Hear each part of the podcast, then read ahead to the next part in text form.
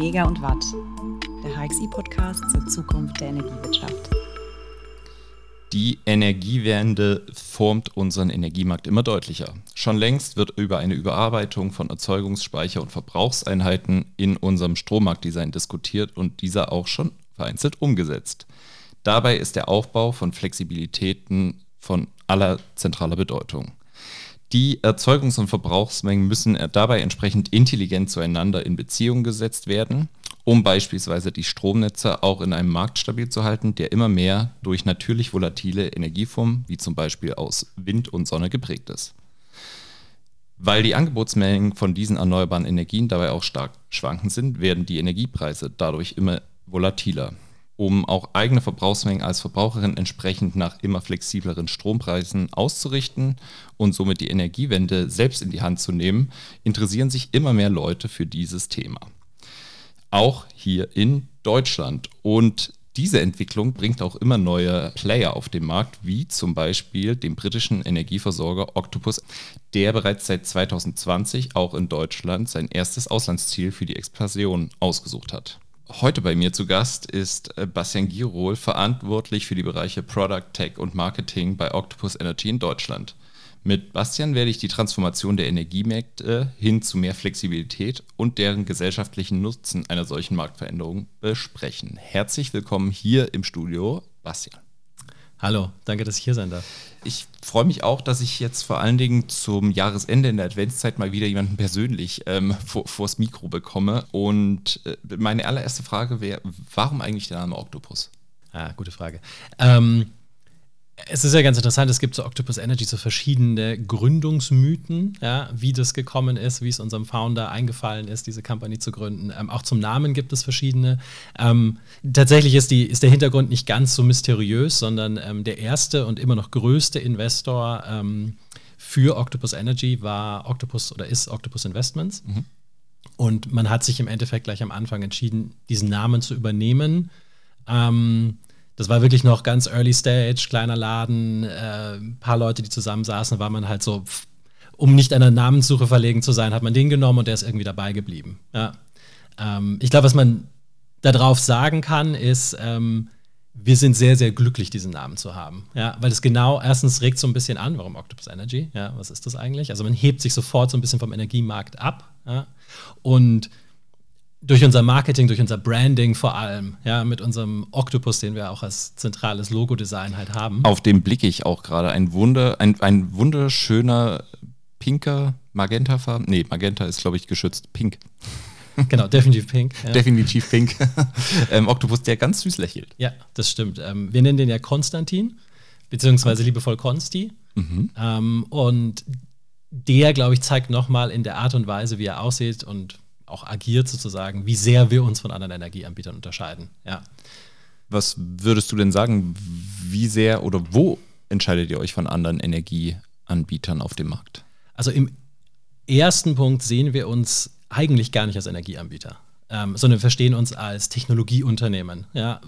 Spezifisch eigentlich sogar Technologie-Startup, auch wenn wir von der Größe, die wir in der Zwischenzeit haben, wahrscheinlich schon über diesen, diesen Titel hinaus sind, aber wir wollen das so im Kopf behalten als Mantra, wie wir agieren am Markt. Aber dieser Fokus auf Technologie ist uns wichtig. Ja? Wir sehen uns, wenn dann, als Enertech, Startup oder Unternehmen, weil wir glauben, dass die Energierevolution eben durch Technologie vorangetrieben wird. Ja?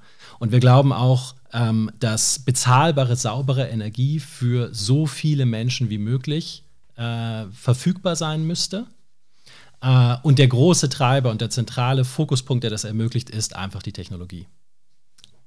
Bezahlbare Energie, also vor allem bezahlbare und dann vor allen Dingen auch saubere Energie ist ja ein Thema, was aktueller, glaube ich, wie gerade gar nicht sein könnte. Wir haben lange Zeit über darüber gesprochen, dass Energieformen sauber sein müssen. Dann kam das durchaus äh, äh, unschöne Ereignis im Februar diesen Jahres und jetzt äh, ist auf allererster Linie erstmal der Preis das ausschlaggebende ähm, ähm, der ausschlaggebende Punkt. Ähm, wie merkt ihr das bei euch in eurem Geschäftsmodell?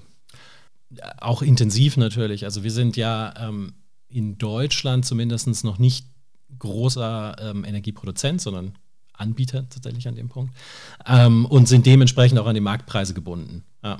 Jetzt haben wir noch zusätzlich diesen Punkt, dass uns ganz, ganz wichtig ist, Transparenz und faires Marktgebären. Mhm. Ja. Also wir gehen immer hin und sagen, ähm, wenn wir Tarife strukturieren, wenn wir Angebote machen, die müssen transparent und fair sein, die muss der Kunde verstehen, die müssen eben fair für den Kunden, aber auch für uns sein. Ja.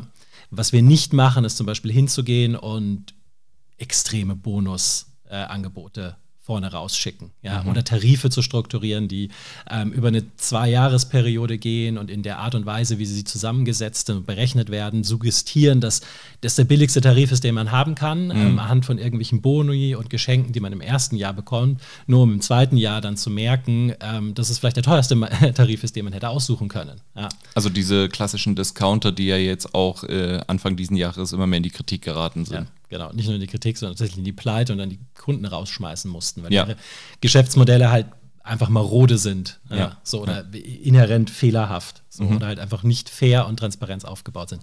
Und das machen wir, also uns ist das wichtig. Das heißt aber auch, wir haben jetzt nicht die Möglichkeit, Kunden irgendwelche exorbitanten Bonusse anzubieten, geschweige denn, dass wir es nicht tun wollen, ähm, sondern wir können halt auch nur fair die Tarife weitergeben, wie wir den Strom am Markt einkaufen. Mhm. Wenn man bei euch auf die Website schaut, dann äh, steht da ganz präsent eure Mission als Unternehmen und die lautet, die globale Energiewende vorantreiben und einen Weltklasse-Service bieten. Mhm. Was versteht ihr darunter? Ähm, also zwei Punkte offensichtlich. Der erste, ähm, für uns ist die Klimakrise einfach ein globales Problem. Und wir sind davon überzeugt, dass es so groß, das kann man auch nur auf einer globalen Ebene überhaupt lösen lokale und Einzelaktivitäten sind super wichtig und relevant, aber aufgrund der Dramatik, die dieses Problem in der Zwischenzeit hat und die Kürze der Zeit, die wir nur noch haben, um eine Lösung zu schaffen, braucht es wirklich groß angelegte Lösungen, um hier voranzukommen. Mhm. Und da sehen wir uns so ein bisschen als Unternehmen, das eben global handelt, das nicht national agiert, sondern immer global unterwegs ist, das in der Zwischenzeit drei Millionen Kunden, über drei Millionen Kunden weltweit hat, mhm. das in neun Ländern aktiv ist und über diese neun Länder hinweg ähm, extremen Austausch lebt. Ja, und Lösungen, die in einem Land funktionieren, in einem anderen replizieren, Wissen transferiert, ähm, um eben immer mit diesem Ziel zu sagen, wie schaffen wir es, diese Klimakrise irgendwie zu bewältigen oder zu stoppen. Mhm. Das ist der eine, der eine Ansatz ja. dazu. Das andere Thema ist äh, diese Kundenzufriedenheit das geht wieder auf diesen Punkt zurück, transparent und fair zu sein. Mhm. Ähm, ganz viele Energieanbieter, vor allem in Großbritannien, wo wir herkommen, aber ganz sicherlich auch hier in Deutschland und in anderen Ländern, sind diese, ah, diese ganz alten Dinosaurierunternehmen. Ja, mhm. so, wo es halt, ähm, ich überzeichne das immer ganz gerne ein bisschen spitz, wo irgendwelche Dreiteiler-Träger in irgendwelchen Boardrooms Pfeife rauchen oder Zigarre rauchen sitzen und sich freuen, dass sie irgendwie richtig viel Kohle eingeheimst haben von ihren Kunden. Ja, und auch sehr oft Gewinn machen durch die Wechselträgheit von Kunden ähm, über, über viele, viele Jahre hinweg. Ähm, und das ist genau der und, und, und da spielt Kundenzentriertheit oder Kundenzufriedenheit überhaupt nicht mit rein. Teilweise sogar gegenteilig. Ja. Teilweise wissen sie vielleicht gar nicht, wer ihre Kunden letztendlich sind. Das, ja. Und haben ganz oft auch gar kein Interesse, die kennenzulernen. Mhm. Ja. Und wir sehen das genau andersrum. Wir sagen halt, ein Energieanbieter muss halt super kundennah sein. Generell jedes Produkt muss die Kunden nah sein. Ja. Und von daher ist uns das so wichtig. Also ähm, wir sind äh, immer für unsere Kunden da. Wir sind Ansprechpartner für die Kunden. Wir haben ein, ein Inhouse äh, äh, Service Center, ja, mhm. wo unsere ausgebildeten Energieberater da sitzen und die Kunden beraten. Wir haben Systeme, wo wir sagen, ähm, du kriegst nicht immer einen anderen Ansprechpartner. Ja, du bist in so einem in so Subcluster an Teams, an denen du immer wieder an dieselben Ansprechpartner gerätst. Die Leute wissen dann auch schon, worum es geht in deinen Fällen. Mhm. Ähm, wir können damit halt einfach einen viel, viel besseren Service bieten und den Kunden halt auch auf Augenhöhe begegnen. Mhm welche, oder beziehungsweise anders gefragt, passt vielleicht hier jetzt noch besser. Ich habe auf deinem, äh, zur Vorbereitung dieses Podcasts, habe ich ein bisschen auf deinem LinkedIn-Profil gespickt und mhm. ähm, da kann man lesen, dass ähm, ihr bei euch intern in agilen Teamstrukturen arbeitet und ihr quasi eine maßgebliche Kennzahl habt, an der ihr euren Erfolg messt, zum Beispiel, äh, der da ist Kundenzufriedenheit. Mhm wann ist denn für euch, also du hast jetzt eben so ein bisschen über Fairness mhm. und äh, auch Transparenz gegenüber den Kunden, wann ist denn für euch dein Kunde wirklich zufrieden? Wenn er aus der Situation oder dem Kontakt mit uns halt einfach zufrieden herausgeht oder damit halt ähm, die, die, Lösung erzielt wurde, die dem Kunden weiterhilft. Mhm. Ja, so und sowas zum Beispiel Du hast keine lange Wartenzeiten, wenn du uns anrufst. Ja, ähm, was ich schon gesagt habe, die Ansprechpartner sind nicht immer irgendwelche anderen. Was dir bei uns nicht passieren wird, ist dieses klassische Problem, das man oft hat. Ähm, man ruft an mit einem Problem und dann heißt, ah, da kann ich Ihnen leider nicht weiterhelfen, dann muss ich Sie verbinden in Abteilung XYB. Ja, und XYB ist aber, da sitzen drei Leute und die haben die Zeit oder die müssen dann wieder weiter verbinden. Unsere Kundenberater äh, sind in der Lage, alle Probleme, die ein Kunden hat, zu lösen dank unseres Technologiesystems, das wir zur Verfügung stellen. Also wir haben nicht 15 unterschiedliche Systeme in 15 unterschiedlichen Abteilungen. Es ist ein System, da kann der, der Mitarbeiter alles lösen für einen Kunden. Und das, was er wirklich nicht lösen kann, da hat der jeweilige Mitarbeiter so große Entscheidungsspielräume, mhm. um dem Kunden da auch weit entgegenzukommen. Ja, wenn wir wirklich mal was nicht lösen können, dann sind wir auch super kulant und sagen, hey, es tut uns leid, wir können das jetzt gerade nicht machen, es tut uns furchtbar leid. Aber was wir machen können, ist hier einen kleinen Discount auf, den, ähm, auf die aktuelle Energierechnung zu geben oder ähnliche Themen. Ja. Und eure Kunden, seht ihr die auch als Multiplikatoren vielleicht, um die gute Sache, für die ihr ja stehen wollt, ähm, mit rauszutragen in die Welt und eure Kundenbasis äh, global wachsen zu lassen? Auf jeden Fall. Ähm, wir sehen das hier jetzt in Deutschland, nachdem wir jetzt hier zwei Jahre am Markt sind, wir sehen das ganz, ganz klar, äh, klar in UK. Ähm, also Customer Referral, ähm, Freunde, Familienwerben und sowas, das ist mit einer der größten zu, Zubringer mhm. zu den Kunden, die wir haben. Ja weil die Leute halt einfach zufrieden sind. Die sagen, ich rufe da an und das, das sieht man auch, wenn man bei uns bei Trustpilot Score ähm, anschaut und die Kommentare da liest, auf Google und ähnlichem. Die Leute sagen halt, ich habe da angerufen, innerhalb von kürzester Zeit konnte mir geholfen werden. Ja, mhm. so. Und teilweise wirklich mit vertricksten Problemen. Mhm. Ähm, oder das Unternehmen hat wirklich zu, Octopus Energy hat gestanden, dass sie da irgendwie Mist gebaut haben, aber die haben ein Problem ge sofort gelöst, habe ich noch nie erlebt beim Energieanbieter. Mhm. Ja. So. Und das sind also diese Punkte, also auch nicht zu sagen, uns geht es nicht drum, wie kriegen wir jetzt die Callzeit möglichst niedrig gehalten. Ja, so nach so und so vielen Sekunden sollte der Call im Idealfall be beendet sein. Nein, es geht darum, wirklich das Problem zu lösen. Mhm. Ja, es geht auch nicht darum zu sagen, ja, was für einen Knebelvertrag haben wir dem Kunden denn da aufgedrückt, wie schaffen wir es, den möglichst da drin zu behalten, beziehungsweise in den nächsten zu transferieren, sondern zu sagen, was für ein Problem hat denn der Kunde und wie können wir das lösen. Mhm. Ja. Zum Beispiel haben wir keine äh, Vertragslaufzeiten auf unseren Tarifen. Das ist schon mal so ein Punkt. Ja. Okay. Wir haben eine Preisgarantie. Wir garantieren dem Kunden den Preis, den er bei uns äh, äh, den er bei uns irgendwie kauft, wenn er den Vertrag unterschreibt. Wir kaufen für den den Strom zu dem Preis ein. Aber wir zwingen den Kunden auf der anderen Seite nicht äh, in, eine, in, eine, in, eine, Vertragslaufzeit. Der kann jederzeit gehen, wenn es ihm in Anführungsstrichen nicht mehr passt. Mhm, ja. Okay. Das führt aber auch wiederum dazu, dass wir halt wirklich sagen müssen, eben, was machen wir, dass der Kunde bei uns bleibt? Ja. Ja. So, und das ist die Kundenzufriedenheit. Ihr habt ja ähm, bei Octopus auch eine Plattform entwickelt, ähm, eine auf KI, also künstliche Intelligenz basierende Plattform, die heißt Kraken, mhm. äh, passend zu eurem Namen. Ähm, welche Rolle spielt die? Eine zentrale Rolle. Ähm, Kraken ist wirklich das Herzstück von, von dem, was wir machen. Wie schon gesagt, wir sehen uns als Technologieunternehmen und als Technologieunternehmen haben wir Kraken entwickelt. Kraken kam aus der Idee heraus zu sagen, was ist das Tool, das ein digitaler Energieanbieter braucht, ein innovativer Energieanbieter, um optimiert alle seine Systeme betreiben zu können und um optimiert dieses Thema grünen Strom, nachhaltig oder nachhaltige Energie voranzutreiben. Ähm, und das System im, im, Endeffekt ist von vorne von, von jeglichen Kundenkontakten über Stromeinkauf bis hin insbesondere zum Strommanagement, zum smarten Strommanagement, ähm, deckt das alles ab. Mhm. Ähm, und ermöglicht uns extrem flexibel zu sein, weil genau auf unseren äh, Case angepasst wir entwickeln. Ähm, wir haben ein sehr großes Entwicklerteam in Großbritannien sitzen, wir haben Entwicklerteams in jeden Ländern sitzen, die genau, wenn wir sagen, okay, für dieses Land spezifisch oder für diesen Use Case brauchen wir eine Anpassung oder brauchen wir eine Weiterentwicklung, können wir das selber machen. Wir müssen uns nicht an irgendein anderes großes Unternehmen wenden und da dann sagen, wir hätten gerne mal einen Change Request in drei Jahren, sondern wir machen das und teilweise teilweise über Nacht, teilweise innerhalb von einer Woche haben wir neue Features draußen, die uns halt helfen, genau spezifische Probleme anzugehen. Features, die auch helfen, die Energiemärkte flexibel zu gestalten. Ich habe es äh, vorhin in meiner Anmoderation schon mal so ein bisschen äh, versucht anzuschneiden. Ähm, ihr steht ja dafür, dass die Energiemärkte in ihrem Design an sich auch ähm, flexibler werden, als sie es in der Vergangenheit waren und vielleicht auch heute noch sind. Was versteht ihr eigentlich darunter, flexible Energiemärkte? Ähm, flexible Energiemärkte haben im Kern ja was damit zu tun, wo kommt die Energie her. Im ersten Schritt. Ja. Wenn ich ein äh, Kohlekraftwerk habe und ich sage, ich brauche mehr Strom, schmeiße ja noch fünf Briketts rein, dann geht ein bisschen mehr. Mhm. Ja. Wenn ich, ähm, leider habe ich dann die Umwelt zerstört, ein bisschen ein Problem. wenn ich aber ähm, vor allem Wind und Solar habe, dann kommt natürlich, ist ja auch, was viele Gegner immer als Argument bringen, ja, aber was macht ihr, wenn der Wind nicht bläst und die Sonne nicht scheint? Es ist tatsächlich ein Thema, das man lösen muss. Ja. Ähm, ich glaube, wir brauchen alle nicht darüber diskutieren, dass der einzigste Weg vorwärts eben grüne erneuerbare Energie ist für uns. Ja? Siehe Thema Klimakrise, siehe auch die geopolitischen Probleme, die wir gerade haben. Ähm, aber tatsächlich ist die Aufgabe, die zentrale Aufgabe, die wir haben werden, diese ähm, Dynamik, die da entsteht und die Flexibilität in der Generierung des Stromes halt auch auf das Stromnetz und auf den Verbrauch zu übertragen. Mhm. Ähm, und was da im Endeffekt zwischen der Generierung von, von Solar- und Windstrom und dem Verbrauch auf der anderen Seite, das Stück, das dazwischen fehlt, um das zu matchen, ist im Endeffekt Kraken, ist die Technologielösung, die wir gebaut haben. Mhm. Ja.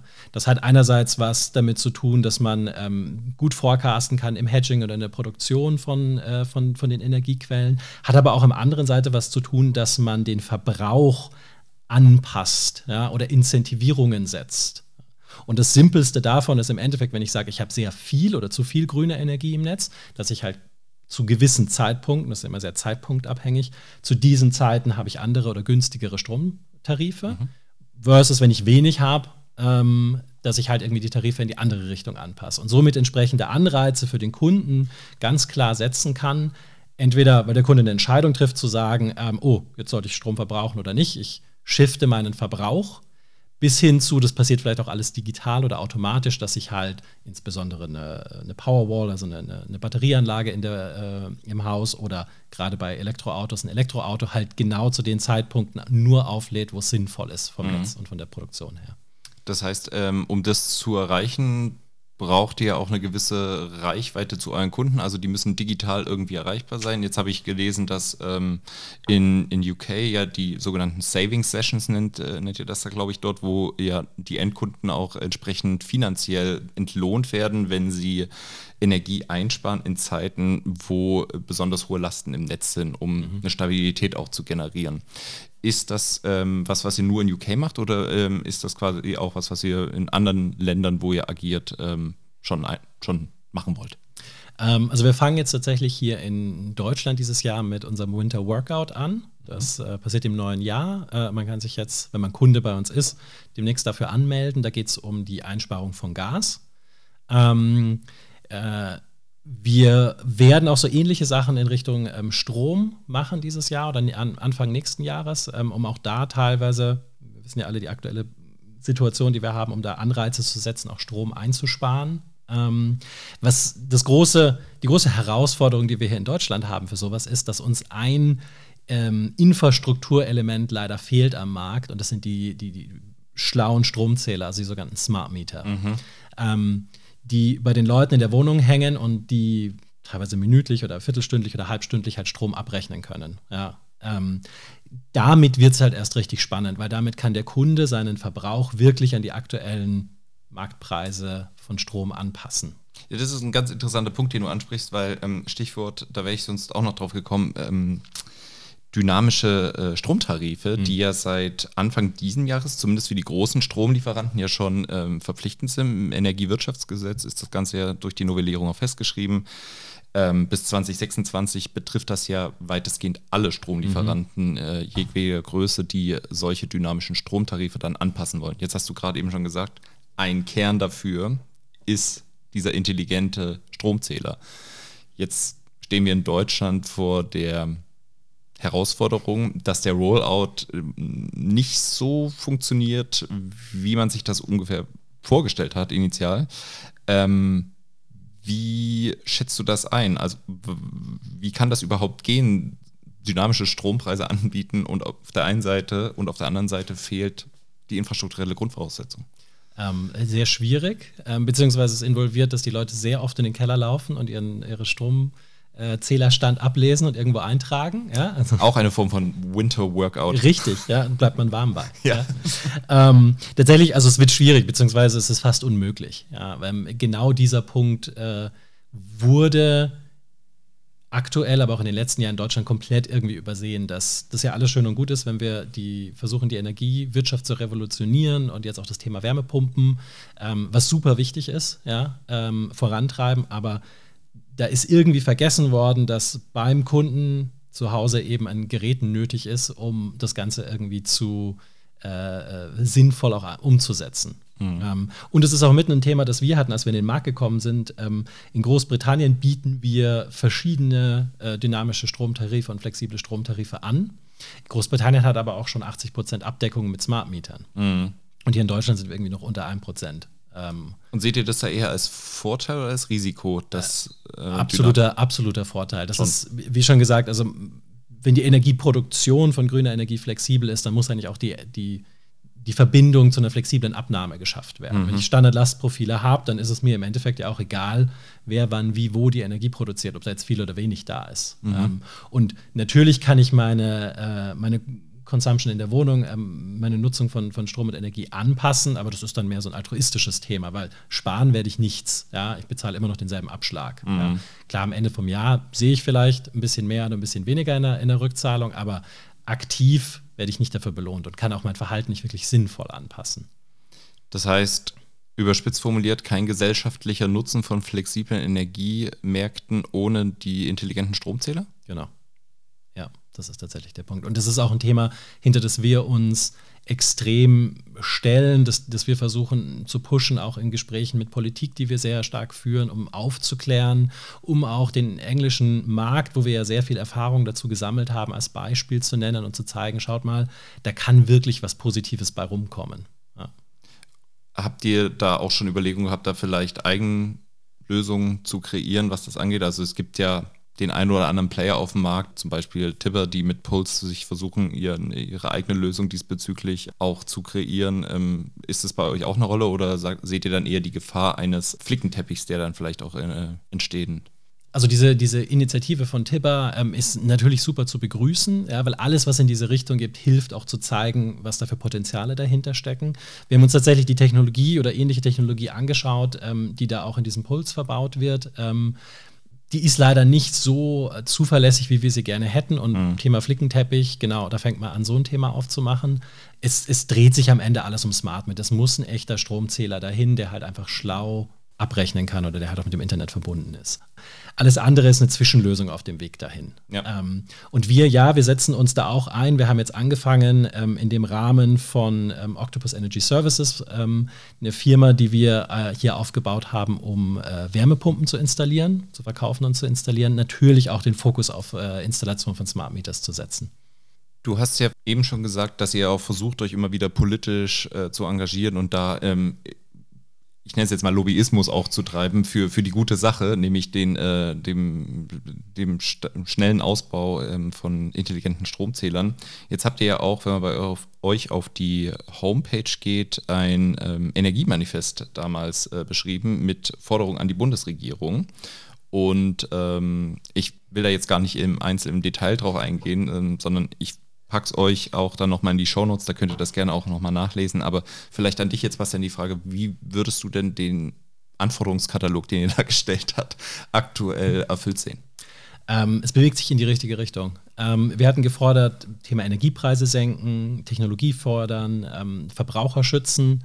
Ähm, wir wollen tatsächlich, dass die Märkte stärker reguliert werden ähm, und man sieht, dass die Entwicklungen, die jetzt in der aktuellen äh, ähm, Politik passieren, definitiv in die richtige Richtung gehen und den richtigen Willen haben. Ja.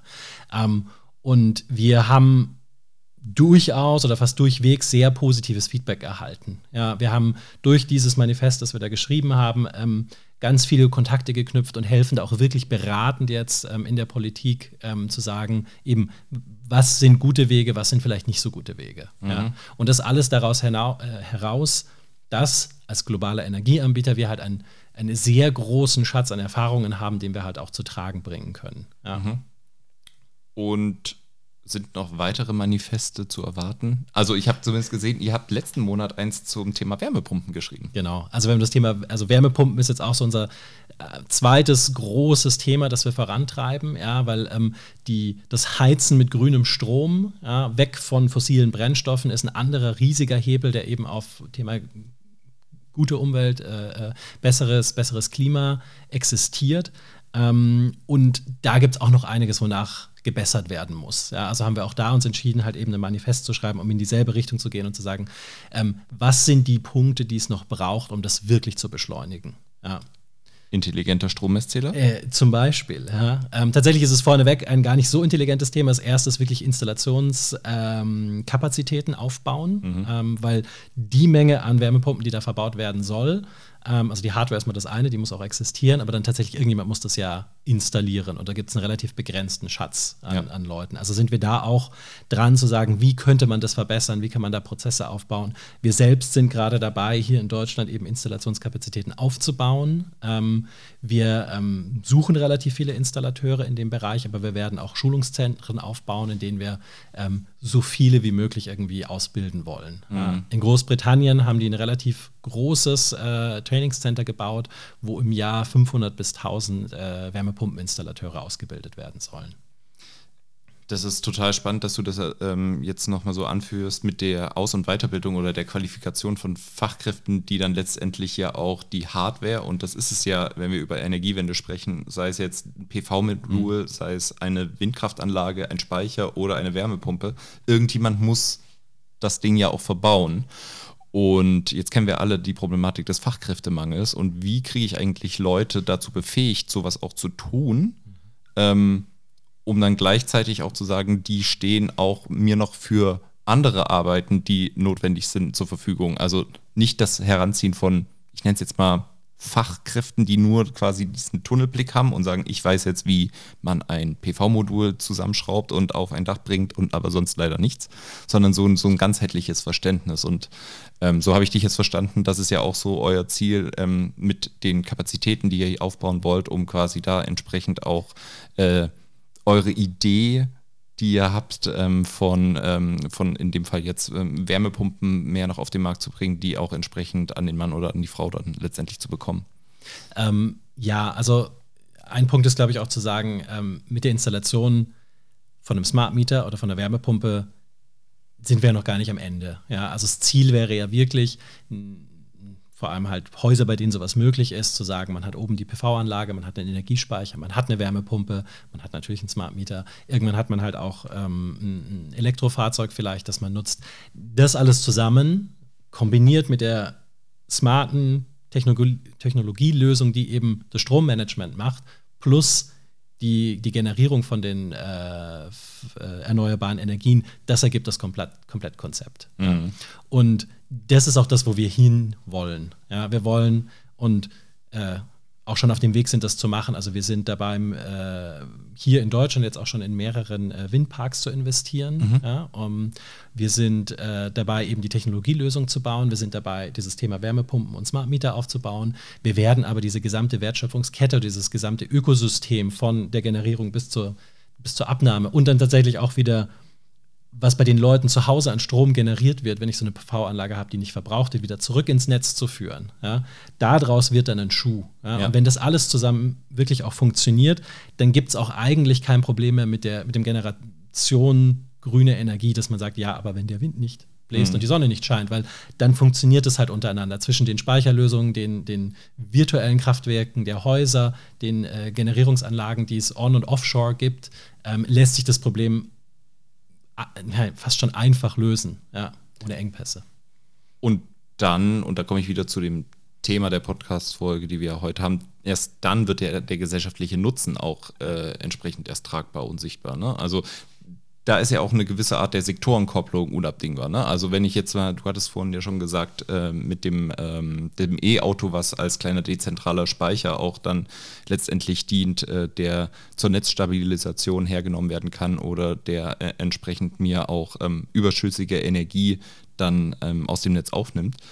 Ähm, wie siehst du da die Situation in Deutschland, also Bereitschaft auch ähm, Sektorenkopplung, äh, ich nehme jetzt mal den Verkehrssektor, die Automobilhersteller, ähm, diesen Zielbild, das ich jetzt versucht habe, so ein bisschen zu skizzieren, auch äh, mit beizuwohnen?